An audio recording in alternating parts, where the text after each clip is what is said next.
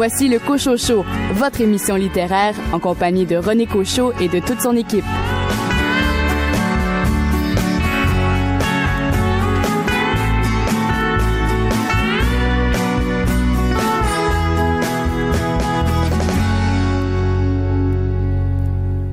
Bien le bonjour tout le monde, ici René Cochot, bien heureux de vous retrouver à nouveau à la barre de cette émission axée sur la littérature. C'est votre rendez-vous littéraire, mais il y en a un autre qui s'en vient, hein?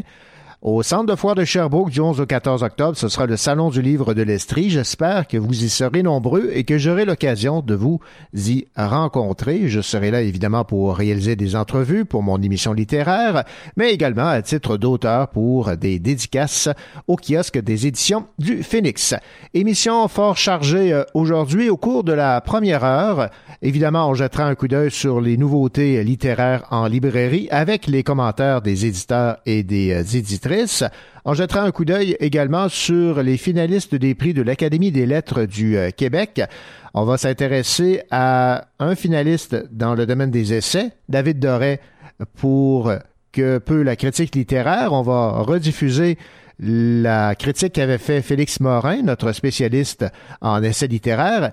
Et je propose également de réécouter l'entrevue que m'avait accordée Julie Giguère euh, pour son roman Et nous ne parlerons plus d'hier, puisque Julie est finaliste pour le prix Ringuet décerné au meilleur euh, roman. Voilà donc pour cette première heure. Et il y a Richard Mignot également qui se joint à l'équipe. Richard, votre livre cette semaine, quel est-il? Oh, je vais vous parler d'un livre assez étonnant, 30 deniers de Léolane Kamner. Je vous souhaite une bonne émission.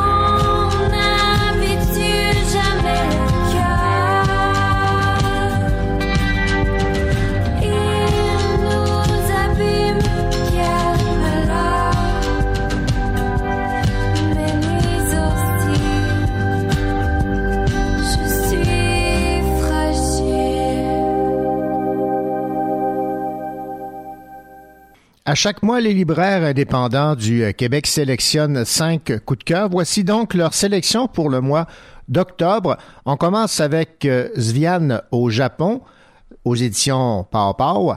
Lorsque vous lirez cette bande dessinée aux traits tantôt minimalistes, d'autres fois détaillés, vous n'aurez qu'une seule envie, prendre le premier vol pour le Japon, dit Julie Saint-Pierre de la librairie du Portage à Rivière-du-Loup. Que dit Marie-Hélène Vaugeois de la librairie Vaugeois à Québec du livre Les frères Lehman de Stefano Massini aux éditions du Globe? À la fois essai, roman et pièce de théâtre, ce livre unique explore le monde de la haute finance tout en le rendant humain. Tamori de Sarah Bertium aux éditions de Tamer, voici ce qu'en dit Mathieu Lachance de la librairie Le Furteur à Saint-Lambert. Sarah Bertium nous offre, avec ce livre, un texte puissant qui, par sa force poétique et sa tendance surréaliste, réussit à libérer l'emprise que le quotidien peut avoir sur chacun de nous. François Gravel signe aux éditions Québec-Amérique Comment je suis devenu cannibale. François Gravel, fort de son expérience mais sans prétendre posséder la vérité, propose aux jeunes et aux moins jeunes l'art à la manière d'écrire grâce à une histoire qui nous construit tout au long du livre. Voici ce qu'en dit Chantal Fontaine de la librairie moderne à Saint-Jean-sur-Richelieu. Et finalement, Denis Gamache de la librairie au Carrefour à Saint-Jean-sur-Richelieu a eu comme coup de cœur Anatole qui ne séchait jamais de Stéphanie Boulet et Agathe Bré-Bourret aux éditions Fonfon un album important pour sensibiliser jeunes et moins jeunes à la cause des transgenres à travers la psychologie d'un enfant qui ne sait pas comment exprimer sa différence, mais qui aura droit à tout l'amour de son entourage dans sa quête identitaire. J'ai mis ma robe d'hôpital, enfilé le linceul toute seule, peau de beau mâle, rasé ta belle gueule.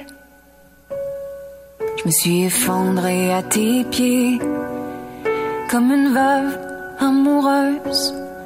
Tu t'es tendrement excusée de pas savoir me rendre heureuse.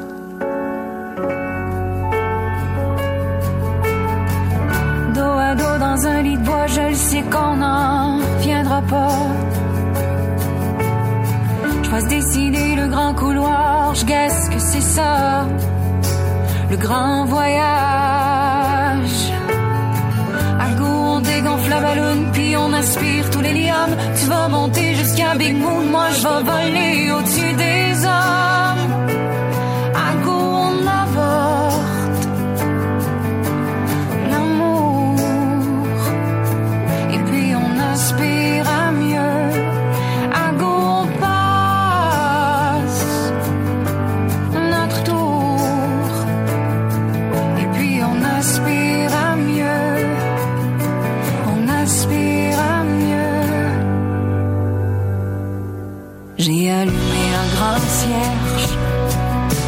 Mémoire de toi et moi. J'ai demandé à être vierge de douleur et de combat. Le temps fait de nous un cimetière où il fait bon se recueillir. T'as plus envie de me faire la guerre et je sais plus comment jouir. Dos à dos dans un lit de bois, je sais qu'on n'en viendra pas. Dessiner le grand couloir, je guesse que c'est ça, le grand voyage. À go, on dégonfle la ballon, puis on aspire tous les liams. Tu vas monter jusqu'à Big Moon, moi je vais voler au-dessus des hommes.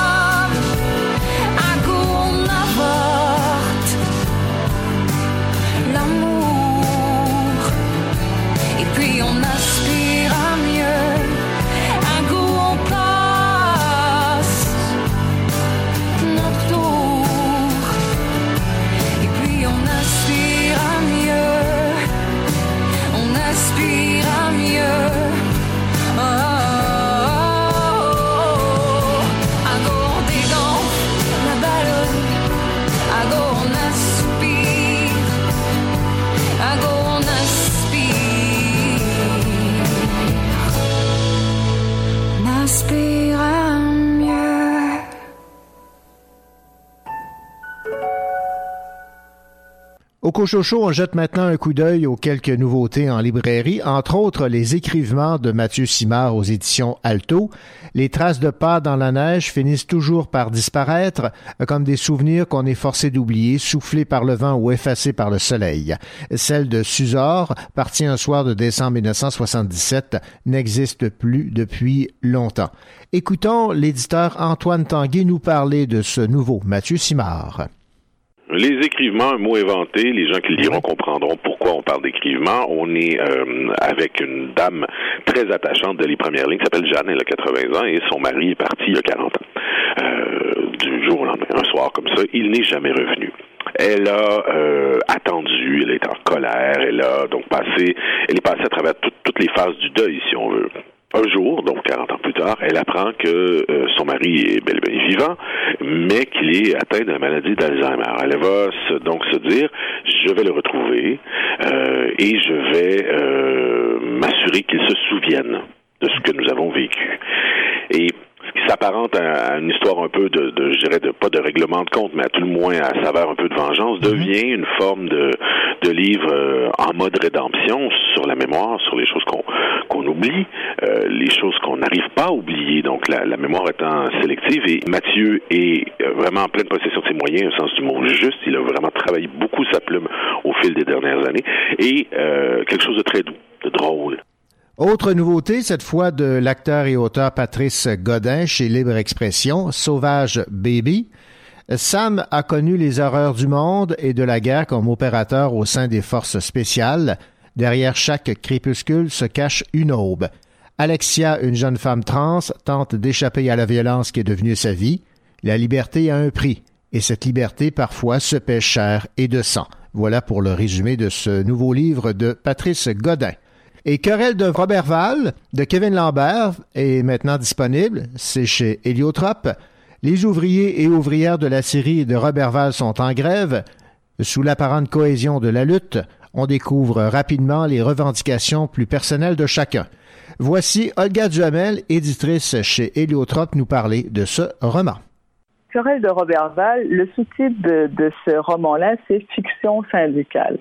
Parce que c'est l'histoire d'une grève à la série du, à la série du lac? Alors, on va suivre les grévistes, les ouvriers de la série. Et à un moment, la, narration va basculer du côté du boss, Brian Ferland, qui va finir par mettre ces grévistes en lockout. Et là, le roman va prendre un tour assez étonnant et brutal.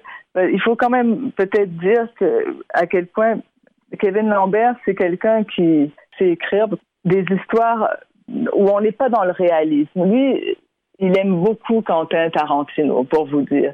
Alors, d'une certaine manière, on n'est pas loin de Tarantino. Des fois, quand la grève va prendre un tour euh, étonnant, ça va sombrer dans, dans la violence. Ils vont se battre à coups de batte de baseball, entre grévistes et scab, etc.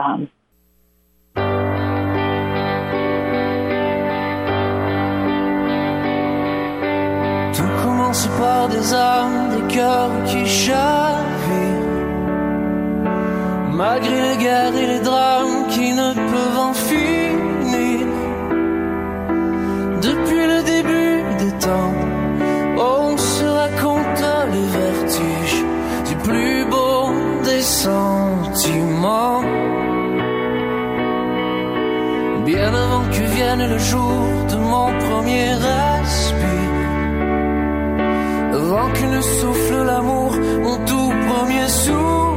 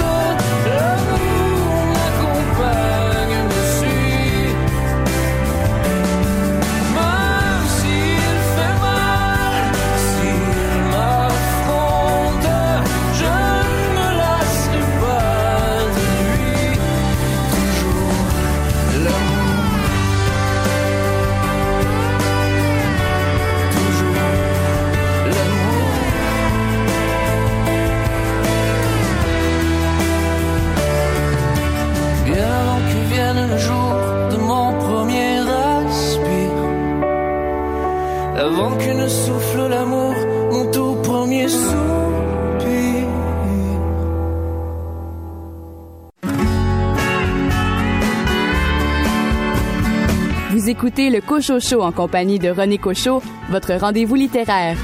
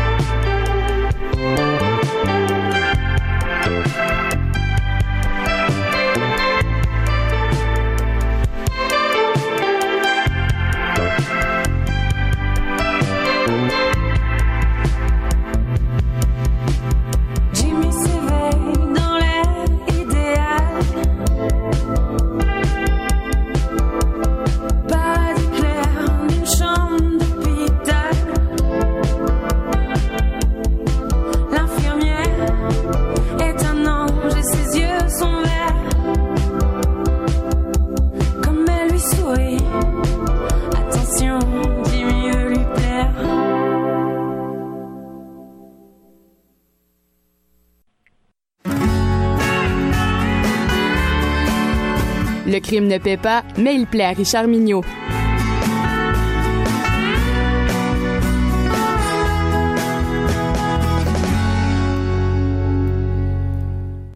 Richard Mignot, bonjour. Bonjour.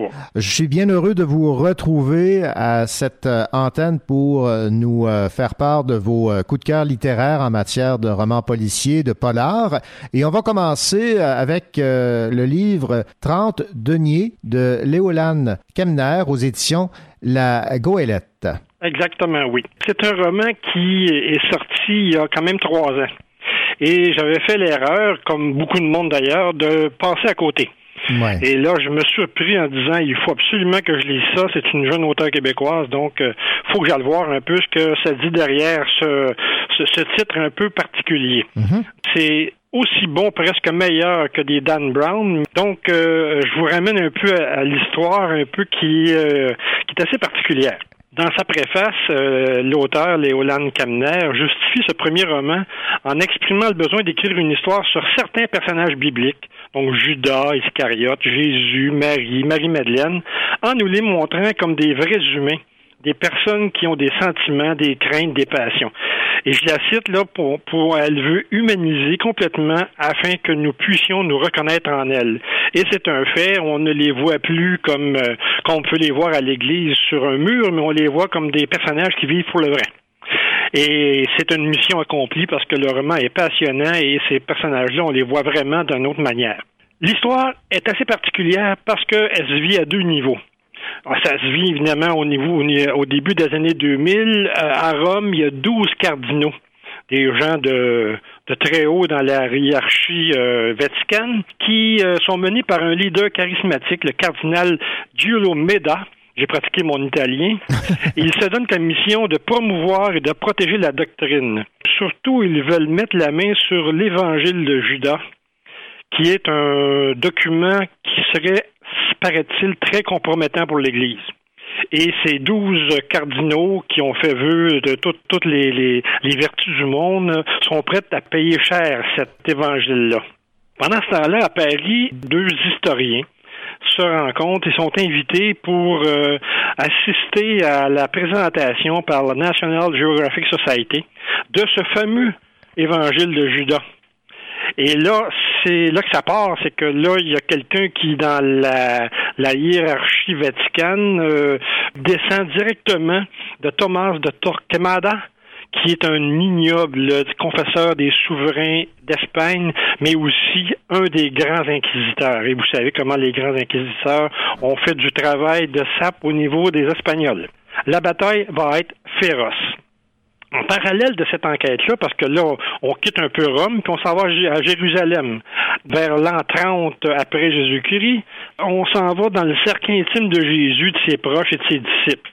Habilement, l'auteur nous raconte avec sa vision très humaine les événements qui ont mené à la crucifixion et la résurrection de Jésus. Même si on connaît l'histoire, l'auteur réussit à nous intéresser à ces personnages en nous les montrant dans leur quotidien, décrivant leur côté humain, avec leurs défauts, leurs qualités. Par la magie de la littérature, ils émergent des images si souvent vues pour nous montrer toute leur humanité. On perçoit rapidement qu'ils sont des hommes et des femmes à qui nous pouvons nous identifier avec leurs émotions, leurs craintes puis leurs doutes. Le portrait de l'auteur que l'auteur nous trace de Marie-Madeleine est particulièrement touchant. C'est une femme forte, de caractère. Elle semble être la pierre d'assise de la passion, un véritable pilier sur lequel le Christ peut compter comme on a peut-être appris à un moment donné, c'est que cette Marie-Madeleine-là était très, très proche du Christ, étant même, semble-t-il, la mère de ses enfants. Ce roman est une véritable réussite. Toujours un peu sceptique face à ces romans ésotériques-là, j'ai été convaincu dès les premières pages. Le style de l'auteur, cette construction presque journalistique, où on peut suivre les événements presque à la minute près, tout est mis en place pour passer un bon moment de lecture moment de détente, oui, mais aussi un moment d'apprentissage parce que j'ai appris des choses. Et j'espère que ceux qui vont lire vont en apprendre autant. Donc, très rapidement, le suspense monte en vigueur. Vous savez, puis je vais vous le dire souvent, la littérature d'ici, même méconnue, vaut largement le détour. Donc, euh, bonne lecture de 30 deniers de Léolane Kamner. Merci beaucoup, Richard Mignot. C'est un plaisir, René Cochot. Bonne journée.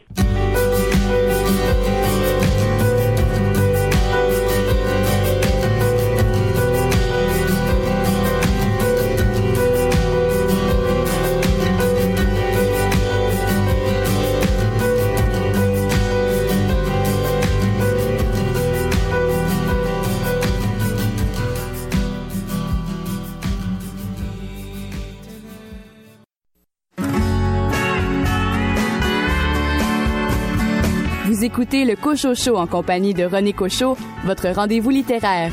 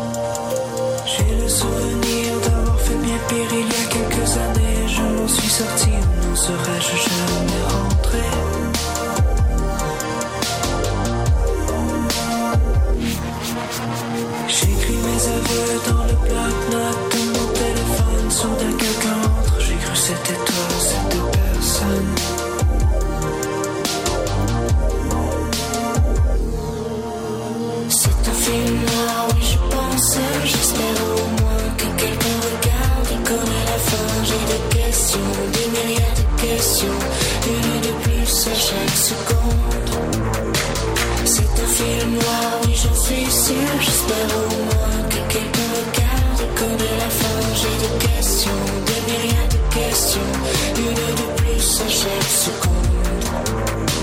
C'est un film là, oui, je pense, j'espère au moins que quelqu'un regarde et connaît la fin. J'ai des questions, des milliards de questions, une de plus chaque seconde. C'est un film là, oui, j'en suis sûr, j'espère au moins.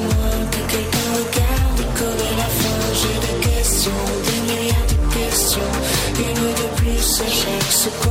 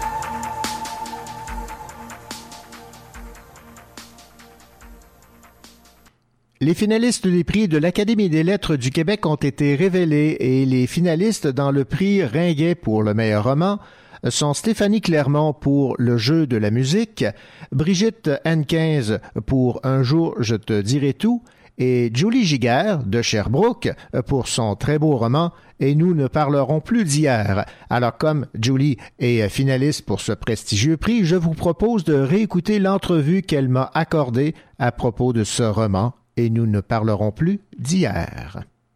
Une jeune femme qui jusque-là avait fait le vœu de ne pas se souvenir part au Mexique pour essayer de rattraper son enfance dont on lui dit qu'elle avait été heureuse. Mais à peine arrivée dans le petit village côtier de la Penita, elle se met à raconter l'histoire de son père, cette figure nomade qui la fascine et l'effraie. Elle se demande à quel moment l'adolescent frêle et meurtri qu'elle l'imagine avoir été a pu devenir l'homme sournois auquel elle hésite encore aujourd'hui à se lier. Voici le résumé d'un roman de Julie Giguère, et nous ne parlerons plus d'hier paru chez Le Méac. Julie Giguère, bonjour. Bonjour. Julie, vous avez remporté le Grand Prix du livre de la ville de Sherbrooke avec un recueil de poésie, rouge presque noir. Là, vous tentez l'expérience du roman avec Et nous ne parlerons plus d'hier. Est-ce que vous avez aimé le processus d'écriture du roman? Mais oui, j'ai tout à fait, j'ai découvert le plaisir d'écrire le roman et euh, c'était pas quelque chose qui était planifié. En fait, euh, au départ, quand j'ai commencé ce projet-là que j'ai fait dans le cadre d'une thèse en création littéraire, je pensais euh, écrire un deuxième recueil de poésie. Et quand j'ai commencé à écrire, c'est un récit qui qui est venu finalement. Et effectivement, j'étais très surprise de cela et euh, j'ai euh, j'ai effectivement trouvé là un, plaisir très différent de celui de la poésie euh, plus en vers parce que je pense qu'il y a quand même de la poésie dans mon récit. Et comment, oui. Mais c'est ça, oui, c'est un plaisir différent D'où vient l'inspiration? Parce qu'il y a évidemment cette euh, femme qui euh, retourne au Mexique, qui essaie finalement de se rappeler de son enfance qu'on lui dit heureuse, mais elle, les souvenirs qu'elle a sont pas particulièrement heureux. Ben en fait, euh, j'ai moi-même vécu un peu au Mexique enfant, donc ça part un petit peu de un petit peu de cette expérience-là. Mm-hmm. Et j'ai fait aussi un voyage au Mexique il y a quelques années. en fait, c'était une résidence d'écriture. Ça a été une, une, une expérience pas nécessairement facile, mais extrêmement marquante. Et euh, je suis restée euh, imprégnée, je dirais, de l'atmosphère euh, de ce pays-là, de, de ces paysages. et je pense que c'est, c'est vraiment là que j'ai puisé l'inspiration dans, dans cette expérience-là, qui a été déjà le voyage, c'est quelque chose pour moi qui, qui est très inspirant depuis toujours. Et ce voyage-là a été particulièrement marquant et inspirant.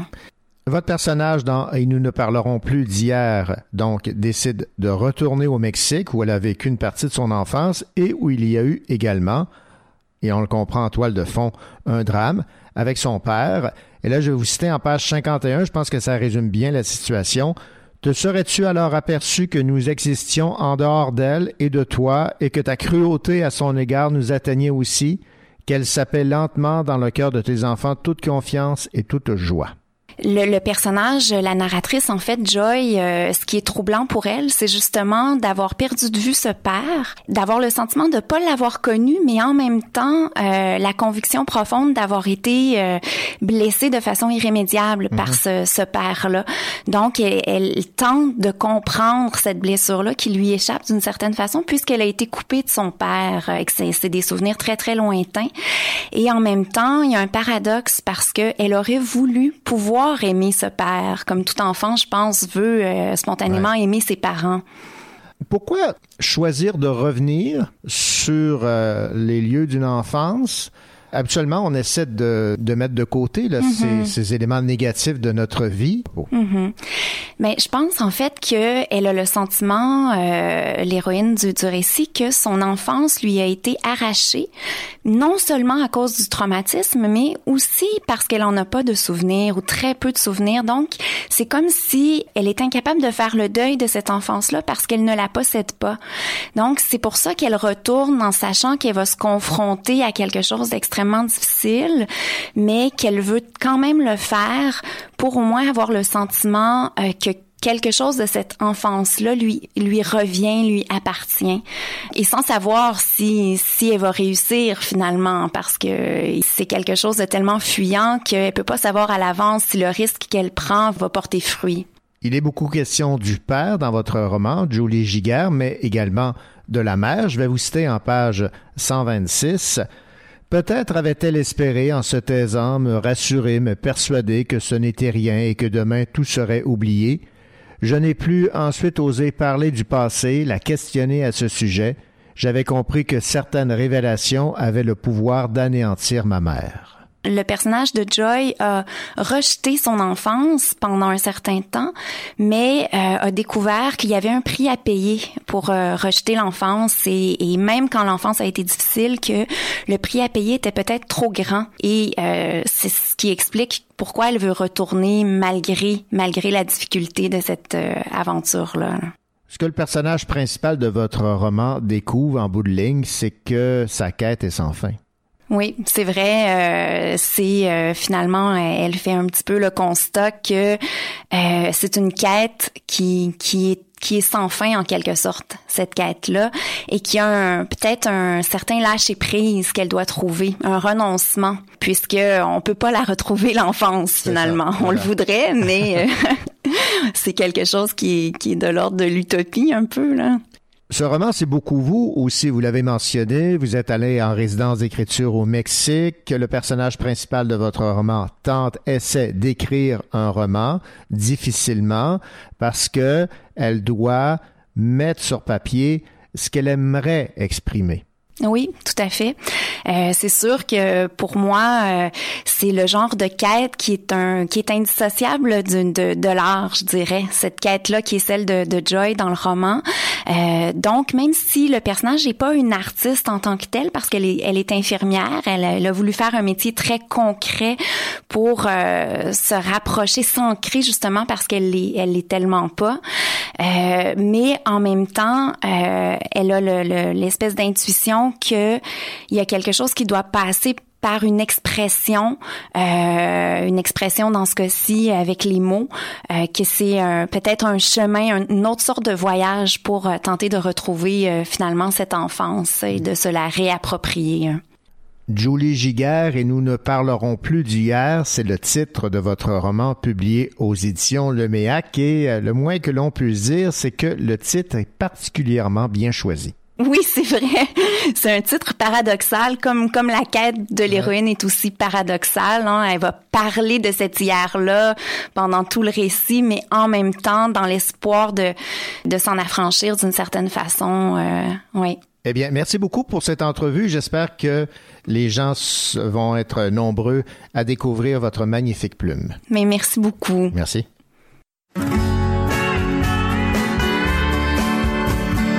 Vous écoutez le Cocho Show en compagnie de René Cochot, votre rendez-vous littéraire.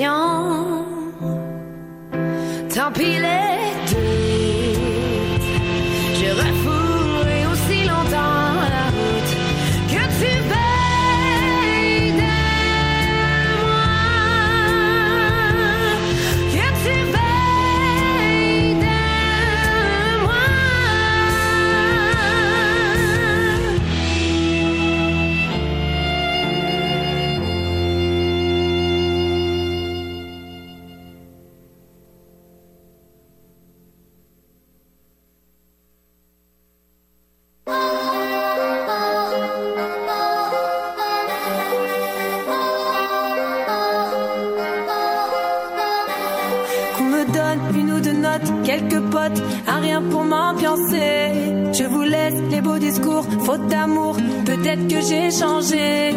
J'ai fait comme j'ai pu, je voulais juste m'envoler. Mais comme prévu, la vie m'a rattrapé. S'il en faut peu pour être heureux, je me suis pas raté. Je rêve d'un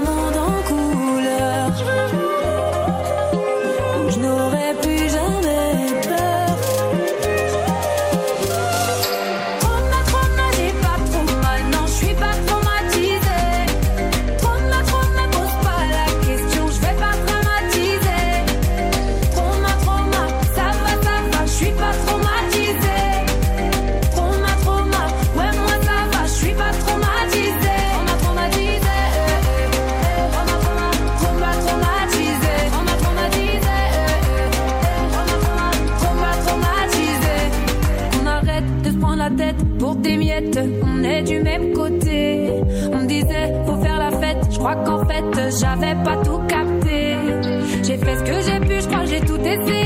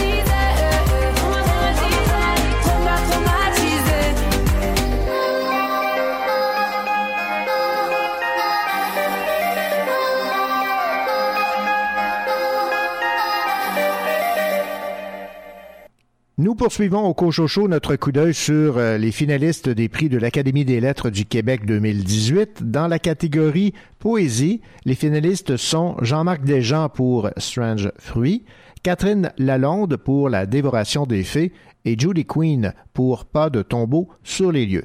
Et dans la catégorie essai, les finalistes sont Serge Bouchard pour Le peuple rieur, hommage à mes amis Inou, Sophie Dubois pour Refus global, histoire d'une réception partielle, et David Doré qui a écrit Que peut la critique littéraire? Écoutons ce que notre spécialiste et chroniqueur en essai littéraire, Félix Morin, avait à dire sur cet essai de David Doré. Il voudrait une critique, de ce que je comprends, quelque chose d'un peu plus rationnel, c'est-à-dire une analyse de texte plus fine, point de vue des tournures de phrases, du type de phrase et tout. Euh, alors que nous, on est plus tourné, généralement, les critiques, dont moi, surtout vu que quand les rares fois que je critique des romans, je suis pas un littéraire, c'est-à-dire que moi, je me touche plus vers, par exemple, l'émotion. Voilà. Et vu que je me tourne vers l'émotion, sur ce que ça me fait vivre, sur ce que l'émotion des personnages, mais pour lui, c'est quelque chose qu'il faudrait, si pas proscrire, du moins, limiter la place dans le champ littéraire. Il y a un leitmotiv dans son approche, dans sa critique de la critique, finalement, c'est toute la notion de émotion reliée à la littérature. Je trouve ça un peu catégorique. Par exemple, la peur pourrait être un moteur de réflexion. Euh, vous n'avez qu'à vous prononcer dans une université pour voir des chercheurs avoir la peur comme moteur. Euh, je vois pas en quoi le premier temps empêche le second. Euh, c'est pas parce qu'on réfléchit pas à la syntaxe ou au style d'un auteur qu'on ne réfléchit pas. Pour moi, c'est ça fonctionne pas comme ça. C'est-à-dire que oui, il y a quelque chose. Tous les auteurs, pour moi, sont traversés d'une forme d'émotion. Bergson appelait ça une intuition. Euh, moi, pour moi, ça veut dire que parlant en termes d'émotion, ça, ça n'a pas vraiment de sens. Puis des fois, le critique doit rendre compte de cette émotion-là. Moi, je suis d'accord avec Doré, c'est vraiment que euh, on l'en fait trop. C'est dans le sens que l'émotion prend beaucoup trop de place. C'est vrai qu'on, je pense qu'il y a une forme d'éducation populaire à faire à partir du style puis de la syntaxe. Puis moi, le premier, je serais très attentif à entendre justement David Doré parler sur les ondes justement du style puis de la syntaxe d'un livre. Mais pour moi, en somme, nier l'émotion, du fait que l'émotion serait quelque chose qu'il faudrait moins parler, mais ça fera pas lire plus de livres. C'est pour moi c'est de la critique pour critique. Mhm. Et euh, en ce sens, c'est de la critique pour des personnes déjà en littérature, alors que la majorité des personnes qui vont écouter une émission, par exemple comme Plus on est fou, plus on lit, que je recommande chaudement, euh, eux vont euh, vont aller chercher une raison pour lire ce livre-là. Puis je, connais personne qui va lire euh, un livre parce que dont la syntaxe ou la ponctuation ou le style en particulier est donc merveilleux si le propos est insipide ou s'ils sont pas d'accord avec ce qui est véhiculé. Alors pour moi c'est c'est là-dessus. Donc un livre argumenté, clair, limpide? moi c'est ça je disais c'est un livre que je suis pas tout à fait d'accord avec les thèses, mais c'est un livre que je trouve extraordinairement bien défendu. Alors, le, ce livre en question, c'est Que peut la critique littéraire de David Doré, publié au, à la maison d'édition? L'instant même. Merci beaucoup. Merci à toi.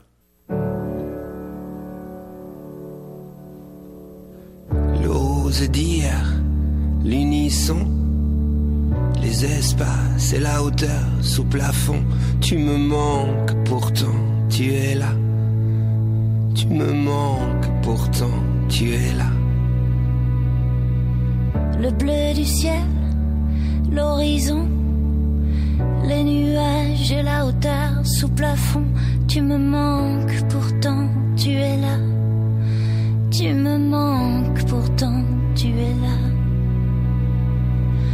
On offre notre amour sans condition, sans condition.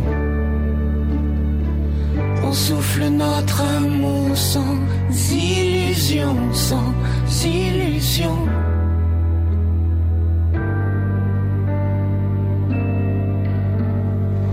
La ville qui s'endort, les néons, les mensonges et le bruit des glaçons. Tu me manques, pourtant tu es là. Tu me manques, pourtant tu es là on offre notre amour sans condition, sans condition. On souffle notre amour sans illusion, sans illusion.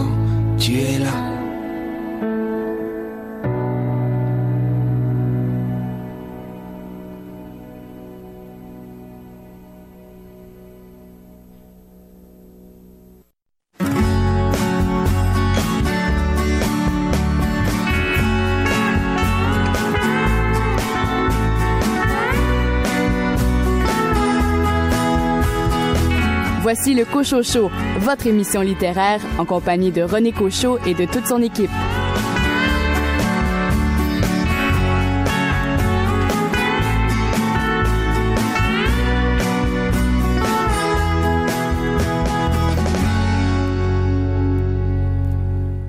Bienvenue à cette deuxième heure de votre rendez-vous littéraire au cours de laquelle vous aurez l'occasion d'entendre l'entrevue que m'a accordée Brigitte Vaillancourt euh, concernant son roman Les Marées, pour lequel elle est finaliste pour le prestigieux prix du gouverneur général en littérature jeunesse. Parlant de littérature jeunesse, coup d'œil sur la rentrée jeunesse chez Druide avec l'éditrice Anne-Marie Villeneuve. Et elle se joint à nous à titre de chroniqueuse et nous en sommes très heureux. Il s'agit de l'auteur de Sherbrooke, Linda Dion. Linda, le premier livre dont vous allez nous parler à titre de chroniqueuse est... J'ai lu pour vous Je suivrai tes yeux noirs euh, de Martine Rondeau, un roman publié chez Triptyque.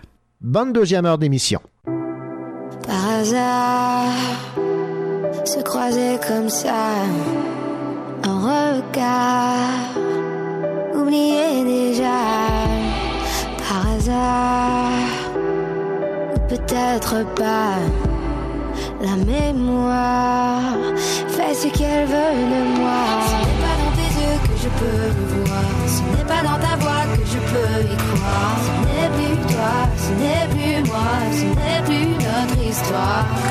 Ce n'est pas sur ta peau que je sens l'espoir, ce n'est pas sur ton cœur que je me répare. Ce n'est plus toi,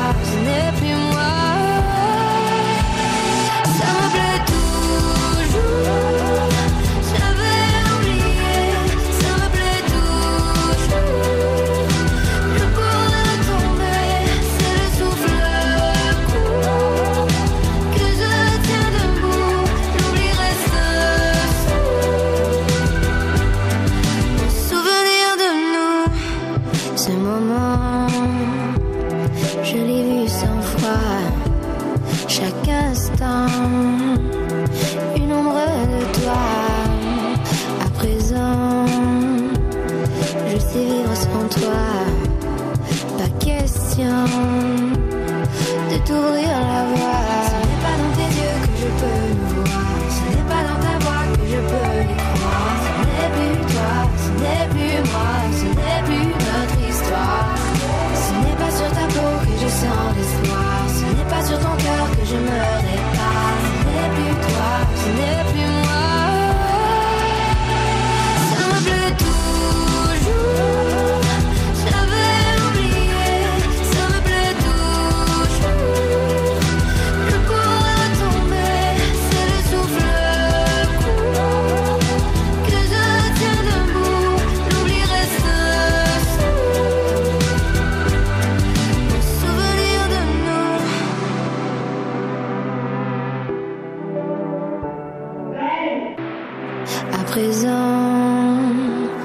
Je sais vivre sans toi, pas question de t'ouvrir la voie.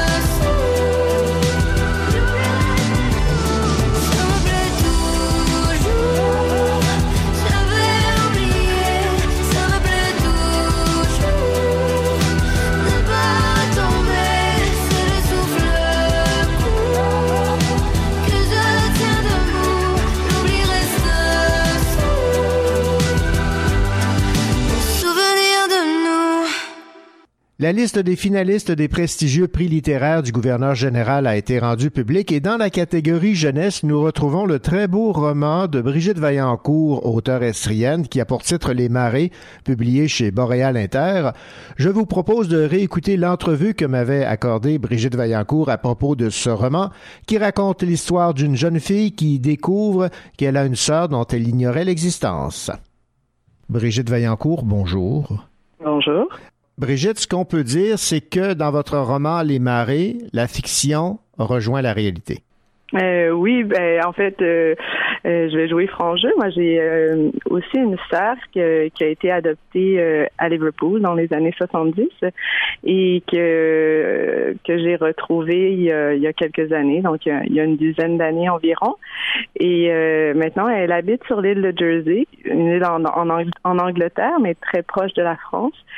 Et c'est une histoire qui, qui m'a qui m'habite profondément, puis qui évidemment ça soulève beaucoup de questions aussi sur euh, ce que c'est que qu'appartenir à une famille finalement. Mm-hmm. Donc euh, c'est inspiré de cette histoire-là. Inspiré, mais romancé aussi. J'imagine que ce que vous avez vécu n'est pas à l'image exacte de ce que le personnage de Capucine et de sa sœur vivent. En fait, je dirais que c'est très intime au niveau des, des émotions, puis euh, des questionnements, puis de tout ce qui appartient à la rencontre avec la sœur, donc mhm. entre Capucine et, et sa sœur Joy. Bon, après tout le reste, le contexte familial, euh, le lien avec avec euh, les cantons de l'Est, Magog, bon ça c'est un peu c'est fictif essentiellement. Oui. Évidemment de découvrir qu'on a une sœur de la rencontrer, c'est bouleversant. Il y a beaucoup de bouleversements. Je, crois que de retrouver euh, quelqu'un qui, a été adopté, en fait, c'est un grand bouleversement. Ça, ça peut pas être juste simple. Euh, et, puis le, bouleversement aussi, euh, il est immédiat, mais après ça, il est comme un, lent déploiement. Puis ça se répercute aussi différemment. Tu peux pas rester indemne ou c'est comme des grandes marées, hein, c'est des grandes émotions. Maintenant, je vais vous citer Brigitte Vaillancourt en page 172 de votre roman Les Marées. Je trouve que ça résume parfaitement euh, cette euh, intrigue de votre roman. Tu savais que deux baleines peuvent voyager ensemble, migrer d'une mer à l'autre, même en étant séparées par des kilomètres de distance. Elles émettent des sons et des fréquences indétectables pour l'oreille humaine, et ça leur permet de ne pas se perdre. C'est leur secret, leur super pouvoir, la communication acoustique une communication silencieuse. Capucine, elle, cherche aussi une façon parce que sachant que il y a toute cette distance-là entre entre les deux sœurs, la, distance euh, finalement entre le, Québec et l'île de Jersey. Mhm. Donc il y a comme une image symbolique euh, dans la, la communication acoustique de comment rester proche malgré la distance, et la distance physique, mais aussi la distance euh, euh, de la vie en général. C'est bien métaphorique. Ses yeux verts m'ont happé, je me sentais proche d'elle, j'aurais aimé pouvoir rester sur son île, faire ensemble ce que font les sœurs, boire un café le dimanche matin, fêter nos anniversaires. On souhaite le plus simple finalement. Ouais, ben il y a, y, a, y a, je pense chez Capucine euh, et chez sa sœur Joy, il y a un, mhm. un, sentiment de déchirement, comme si le le fait de se retrouver, tu, te réappropries une, une relation, tu, tu, tombes en amour avec l'autre, mais en même temps, c'est pas simple parce qu'il y a cette distance, puis euh, ces, ces vies qui sont séparées.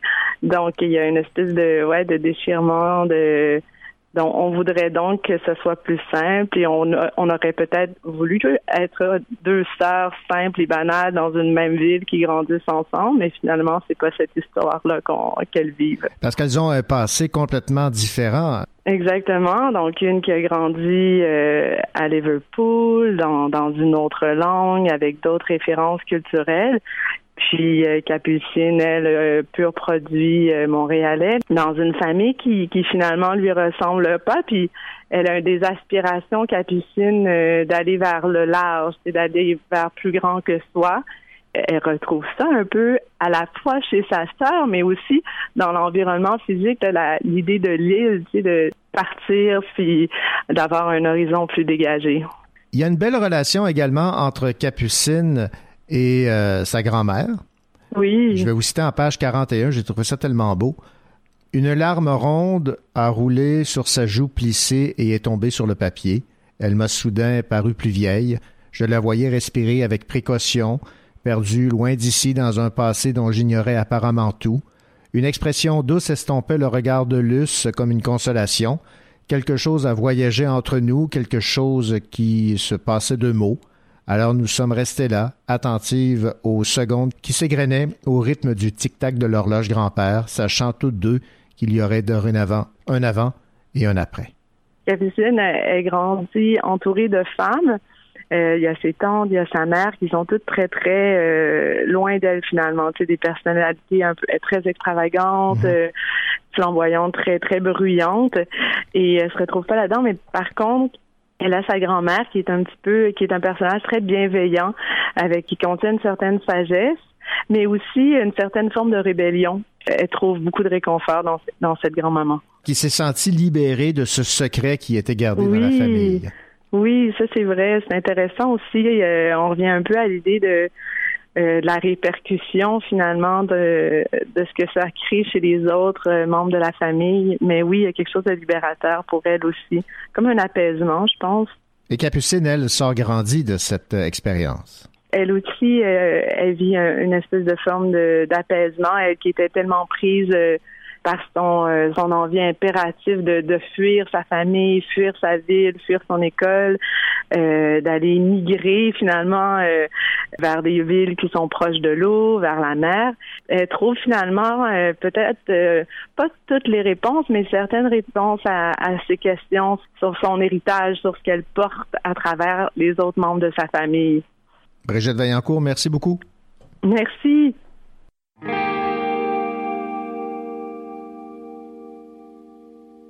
Combien de villes, combien de tours de crâne va falloir voir avant d'y voir quelque chose?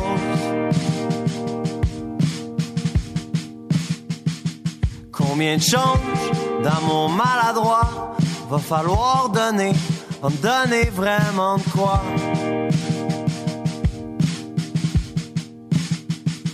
Combien de cultures de différence va falloir percer?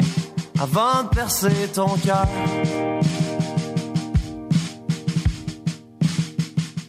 Combien de kilomètres de pays détruits va falloir connaître avant de soi-même se connaître?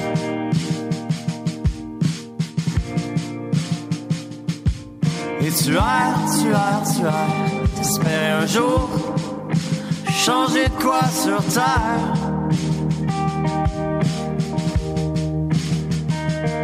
C'est Peut-être le mur du politique, peut-être juste la peur de perdre ton confort ou le constat d'être lâche. Cette vie qu'on te répète si précieuse au point qu'on en oublie de vivre. Parce qu'on est partout sauf ici.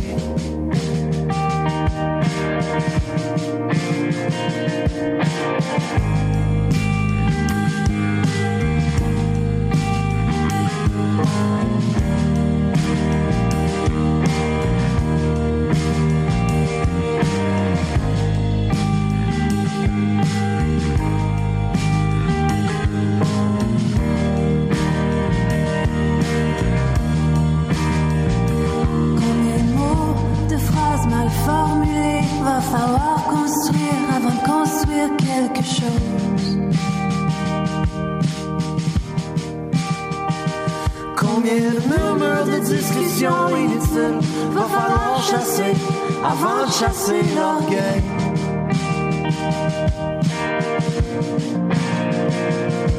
Et tu as, tu as, tu as, t'espères un jour changer de quoi sur terre.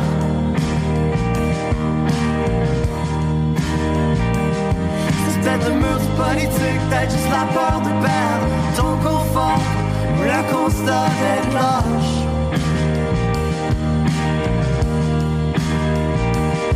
Cette vie qu'on répète si précieuse au point qu'on en oublie de vivre Parce qu'on est partout sauf ici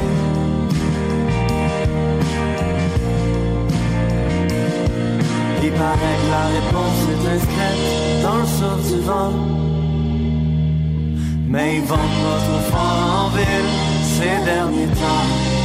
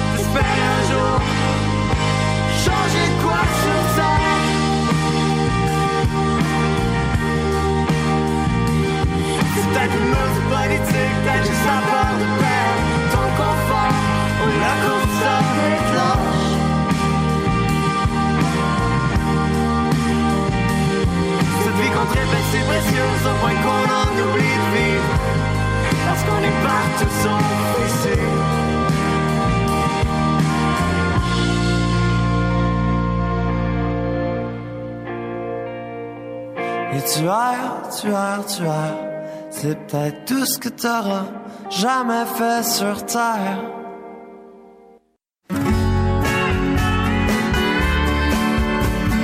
Vous écoutez le Cocho Show en compagnie de René Cochot, votre rendez-vous littéraire.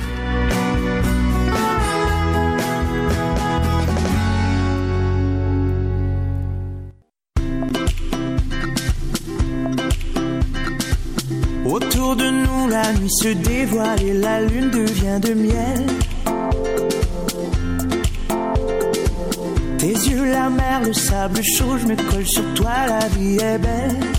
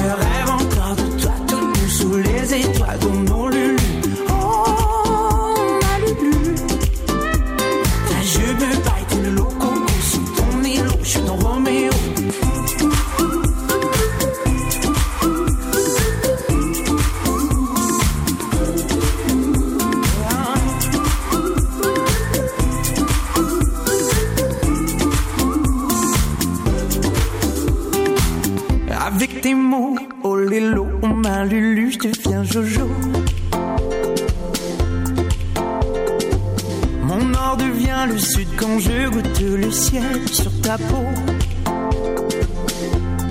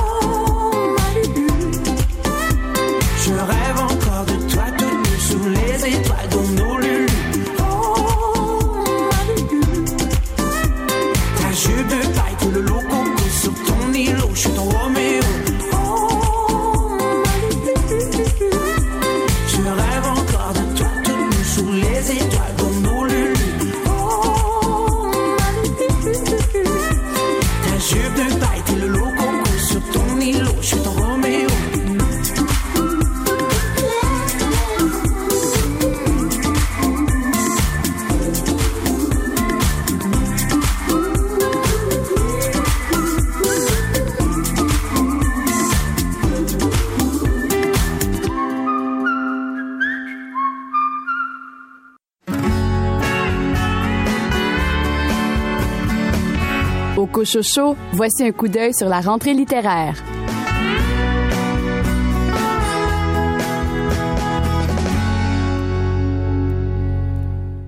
Pour jeter un coup d'œil sur la rentrée littéraire jeunesse chez Druide Édition, nous avons en ligne l'éditrice Anne-Marie Villeneuve. Anne-Marie Villeneuve, bonjour. Bonjour. Anne-Marie, on va commencer ce coup d'œil sur votre rentrée jeunesse avec un recueil de nouvelles qui a pour titre Mystère à l'école sous la direction de Richard Mignot.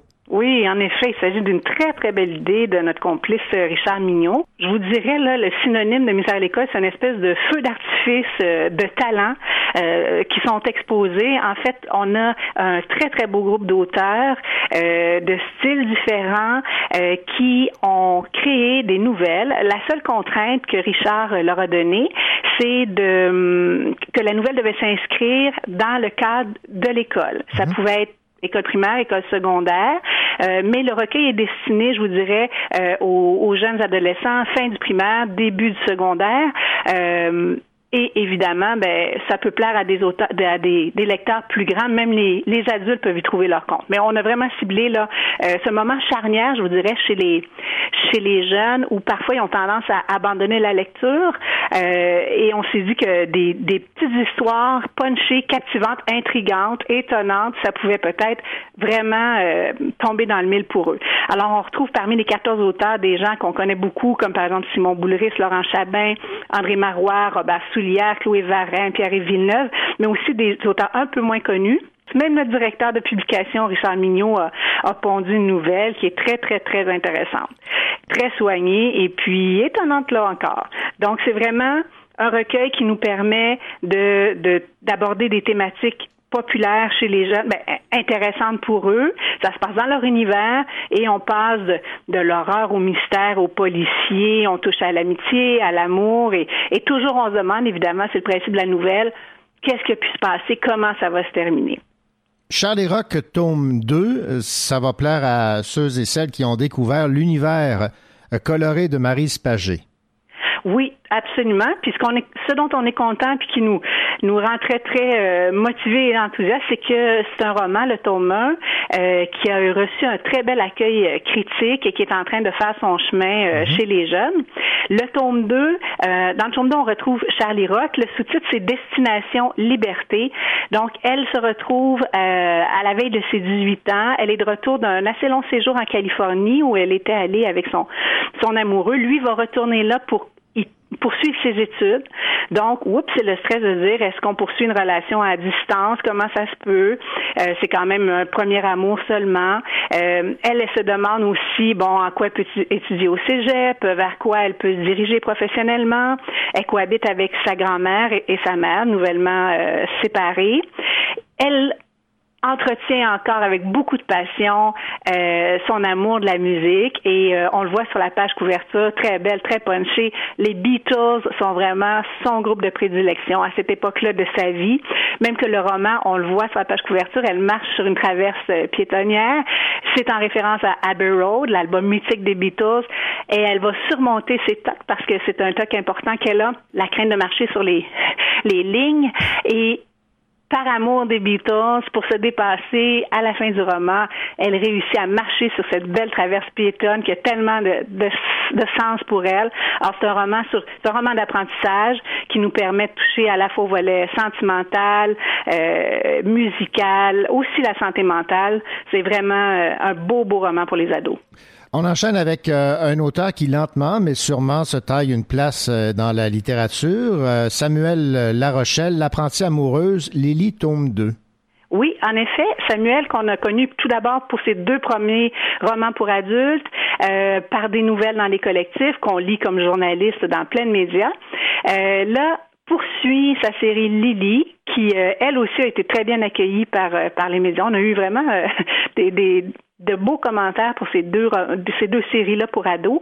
Et dans le cas de Samuel, le sous-titre ici, c'est euh, Lily, l'apprenti amoureuse. Donc, dans le premier, c'est l'apprenti parfaite. Sa grande passion à Lily, c'était la musique. Elle le faisait d'une façon euh, vraiment euh, très, très intense, là, en consacrant peut-être 20 heures par semaine à la flûte traversière. Malheureusement, le premier tome se terminait et elle n'avait pas réussi à obtenir les résultats qu'elle souhaitait à travers, dans un concours de musique nationale. Donc, elle est revenue très, très déçue. Et là, il faut qu'elle se resitue parce que toute sa vie est orientée musique, musique, musique. Là, oups, elle est en secondaire 4. Qu'est-ce qu'elle fait? Heureusement, le roman s'ouvre avec un beau vent de fraîcheur. Il y a un nouveau à l'école, Alexis Séguin, qui va se rapprocher d'elle mais il y a un stress qui vient avec ça. Euh, Lily, elle, elle vit une certaine anxiété de performance. Donc, dans les relations humaines, c'est ça aussi. Euh, mon Dieu, qu'est-ce que je dois faire? Qu'est-ce que je dois dire? Qu'est-ce que je veux faire? Qu'est-ce que je peux dire? Donc, c'est ce volet-là qui est très bien traité avec humour, avec finesse, sensibilité. Et il y a aussi les questionnements d'Élie par rapport à vers quoi à quoi je me dédie. Elle fait des essais dans le sport qui sont pas très fructueux. Euh, L'école, bon, ça l'embête un peu. Heureusement, il y a sa grande amitié pour euh, son ami Émile, sa famille. Euh, donc, on c'est très très porté sur le relationnel, exploité avec humour, avec euh, fraîcheur. C'est, on plonge là-dedans là, et puis c'est difficile de déposer avant la fin le roman. De Samuel Larochelle et on va terminer Anne-Marie Villeneuve avec pas encore une princesse. Si vous avez eu ou si vous avez une petite fille, vous savez à quel point les petites filles sont sensibles aux princesses, à mhm. quel point elles rêvent d'en être à un certain âge et de l'offre, il y en a beaucoup, beaucoup, beaucoup. Des livres, des jouets, des costumes de princesses, ça pleut. Lou est auteur et euh, à un moment donné, je crois qu'elle était en panne d'inspiration elle-même et elle voulait écrire quelque chose. Elle a inventé ce personnage d'auteur plus grande que nature. Mon Dieu, Granita van der Schmuck-Vargen, une grande auteure euh, très, très effilée mhm. euh, que l'illustratrice Annie Rodrigue a très bien représentée. Et elle s'est imaginée que cette cet auteur-là, en panne d'inspiration, se dit, mon Dieu, mon Dieu, qu'est-ce que je vais faire, qu'est-ce que je vais écrire? Et lui apparaît une petite fille qui va euh, essayer de l'aider à trouver quelle histoire écrire. Malheureusement, la petite fille, tout ce qu'elle veut être, c'est une princesse. L'auteur ne voudrait pas. Et malgré elle, elle va être embarquée dans, une, une folle histoire, mais aussi une aventure qui va l'amener à écrire le livre de cette rencontre inattendue. Eh bien, Anne-Marie Villeneuve, ça a été fort intéressant de vous entendre nous résumer euh, vos publications jeunesse en cette rentrée littéraire. Je rappelle que vous êtes éditrice chez Druid Éditions. Merci beaucoup et surtout bonne rentrée. Merci à vous aussi. Au revoir. Au revoir.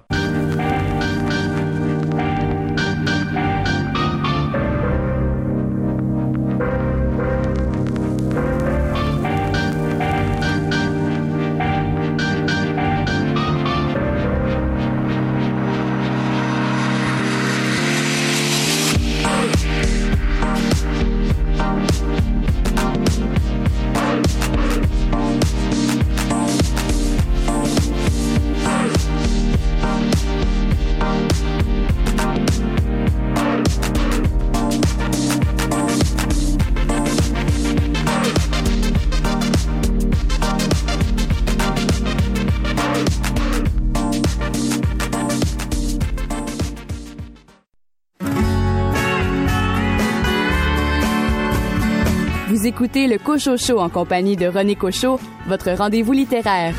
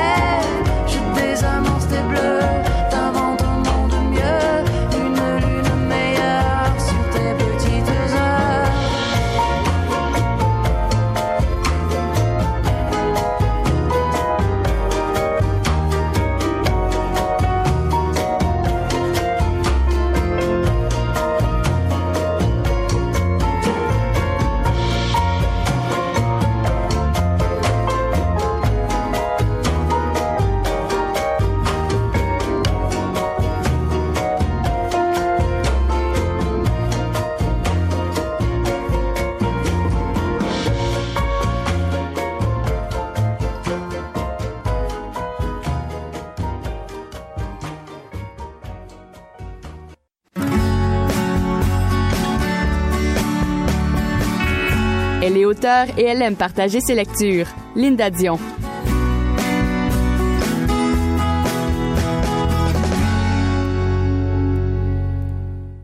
Nous sommes très heureux à l'équipe du Cocho Show d'accueillir une nouvelle chroniqueuse, une auteure également. Il s'agit de Linda Dion. Linda Dion, bonjour et bienvenue à notre équipe du Cocho Show. Bonjour René. Je sais que vous lisez beaucoup de livres. Vous en avez lu évidemment beaucoup de par le, le métier que vous avez exercé. Vous avez été enseignante à la Mhm. CSRS. Vous êtes à l'origine également du euh, programme Sort de ta bulle. Oui. Donc l'écriture, ça vous connaît. Et vous aimez ça? Eh ben oui. Et vous aimez également découvrir des, des auteurs. Et je pense que dans le cas de Martine Rondeau et le livre Je suivrai tes yeux noirs aux éditions euh, Triptyque, c'est un livre qui vous a plu. Oui, en fait, c'est une belle découverte, euh, euh, ce livre-là, mais surtout cet auteur, Martine Rondeau. Ça prouve jusqu'à quel point euh, la littérature québécoise est, est riche de, de plein d'auteurs et d'autrices qu'on connaît pas encore. Alors, Exactement. dans mon cas, vraiment une belle découverte. Euh, Martine Rondeau, quelques mots d'abord sur euh, sur l'écrivaine. Elle est née à Repentigny en 68.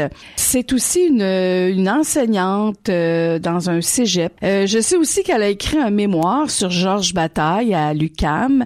Et euh, petite confidence, moi Georges Bataille, j'avais commencé euh, un mémoire aussi sur Georges Bataille euh, au tournant des années 80. Donc euh, on a déjà quelques petites accointances, comme on peut dire. Ouais. Aussi, donc, qu'est-ce qu'on peut dire? Elle a publié Ultime Battement d'eau, qui a été finaliste au prix Hébert, Ravalé, Game Over et Garde-fou. Alors, on dit euh, sur la quatrième de couverture qu'avec ce nouveau roman, elle complète le cycle des amours hors la loi. Euh, donc, dans Je suivrai tes yeux noirs, euh, il est encore question de violence et de désir. Je cite euh, Dominique Tardy euh, dans Le Devoir, qui a fait aussi une critique euh, sur ce livre-là, dit ceci, le noir dessin derrière lequel se relie, c'est Bonnie and Clyde du désespoir bandé, parlant des personnages de ce euh, roman. Euh, des personnages euh, assez troublants, effectivement. Donc, euh, on a une barmaid dans un aéroport et on a un client qui est là, qui attend visiblement son avion. En fait, c'est l'histoire d'un coup de foudre ou d'un amour impossible. L'incipit euh, du, euh, du roman, il est il est assez troublant déjà en commençant. Alors, je, je vais vous lire. Ça commence par une, une parole rapportée. C'est indécent de t'aimer comme ça. Alors, de but en blanc, on entre dans un dialogue et ensuite la narration, sa tête entre mes cuisses parle, mais l'indécence seule convie au ravissement. Ma bouche souffle sur son prépuce. La vie pourrait s'arrêter là quand tu as lu ça, tu dis bon, dans qu'est-ce que je m'embarque? On a le choix de plonger ou de refermer en disant non. alors c'est ça, c'est certainement un roman qui laisse pas indifférent. Euh, c'est un roman aussi euh, d'atmosphère. Euh, la narration est très particulière parce que donc comme je vous dis, on est comme dans un, un dialogue, mais aussi en même temps un monologue intérieur parce que on a de longs longs passages où évidemment on, le jeu euh, principalement, c'est cette femme qui va nous euh, nous parler euh, évidemment de sa vie, une vie amoureuse, une vie amoureuse qui a été compliquée définitivement, et donc elle va parler à ce gars-là qui va être très silencieux pendant des pages et des pages. À un certain moment, on va on va avoir un relais de narration parce qu'il va prendre aussi la parole. On a aussi euh, des fois en bas de page des passages qui sont à peu près pas ponctués, mais avec en italique, euh, par exemple, euh, ce passage que je vous lis, on montre le long Mekong lent à la télé point, ce fleuve qui traverse le Vietnam, le Cambodge, la Thaïlande, le Laos, la Birmanie, virgule, partant de la Chine, et là, il n'y a pas de point. Alors, ces passages-là sont comme, euh, euh, c'est comme euh, des didascalies au, théâtre. C'est comme si on nous donnait des indications de ce qui se passe autour de ce huis clos entre la barmaid et ce voyageur. Est-ce qu'il part? Est-ce qu'il part pas? Où est-ce qu'il s'en va? On va apprendre autour de sa, sa propre histoire à lui, qu'il s'en va rejoindre, probablement un, un, Anglais qui s'en va rejoindre sa mère à Londres. Il y a beaucoup de reproches à faire à sa mère euh, par rapport à la mort de son père. Et puis, euh, est-ce qu'il va partir? On ne le sait pas parce que toute cette histoire-là, c'est un peu comme une, comment je pourrais dire, une projection fantasmer de ce qui pourrait arriver. Et est-ce que ça va arriver? Franchement, on le sait pas. On est dans, on est dans le fantasme. Mm-hmm. On est dans, et c'est aussi le reproche qu'on pourrait faire, euh, c'est qu'on est ici, c'est très euh, sibyllin comme euh, comme texte. Là. Il, faut soi-même, on, on, est constamment questionné par euh, qu'est-ce qui est en train de se passer?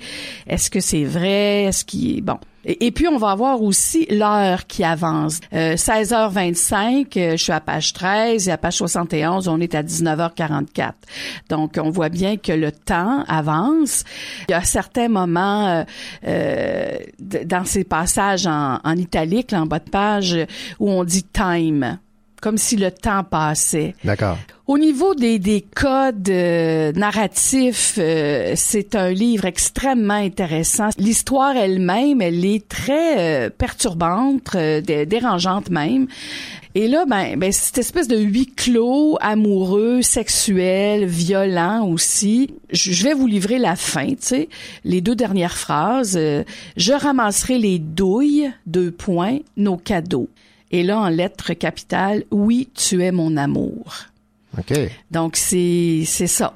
Autour du meurtre de la mère, du meurtre, est-ce que c'est dans le fantasme? Est-ce que ça va se produire? Est-ce que on le sait pas? Donc, comme je vous le dis, un roman extrêmement dérangeant, euh, mais intéressant. Euh, une auteure, en tout cas, euh, que moi je me propose de suivre. Martine Rondeau est cet auteur. Le livre dont vous nous parliez, Je suivrai tes yeux noirs aux éditions Triptyque. Merci beaucoup, Linda Dion. Merci.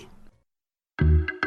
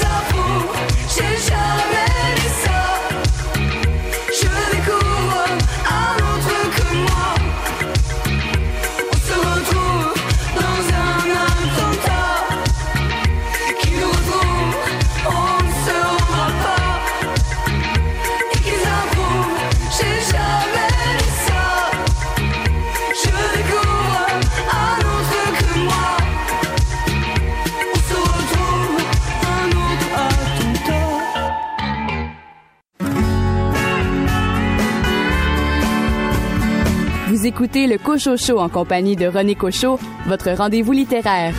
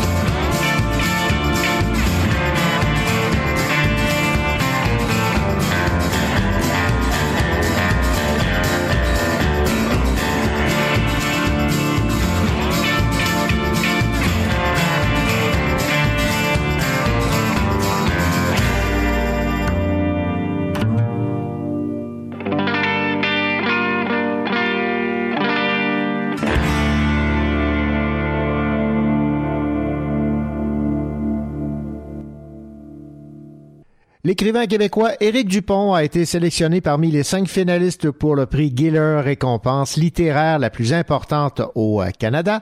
C'est la première fois que Éric Dupont obtient une telle sélection. L'écrivain québécois est en liste pour la traduction en anglais de son roman La fiancée américaine, livre qui a été publié en 2012. Kim Thuy faisait partie de la première sélection de 12 auteurs avec la traduction en anglais de son très beau livre Vie, mais finalement, elle ne figure pas parmi les cinq finalistes. Alors, la meilleure des chances à Éric Dupont pour son très très beau livre La fiancée américaine.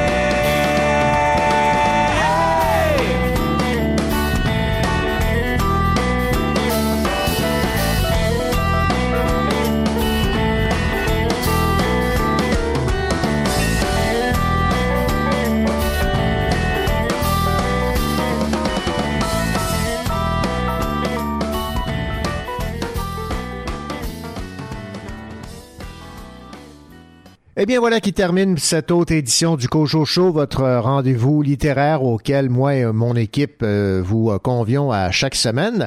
Et là, ben, on vous convie à autre chose, c'est-à-dire à être présent au euh, Salon du livre de l'Estrie qui a lieu du 11 au 14 octobre au centre de foire de Sherbrooke.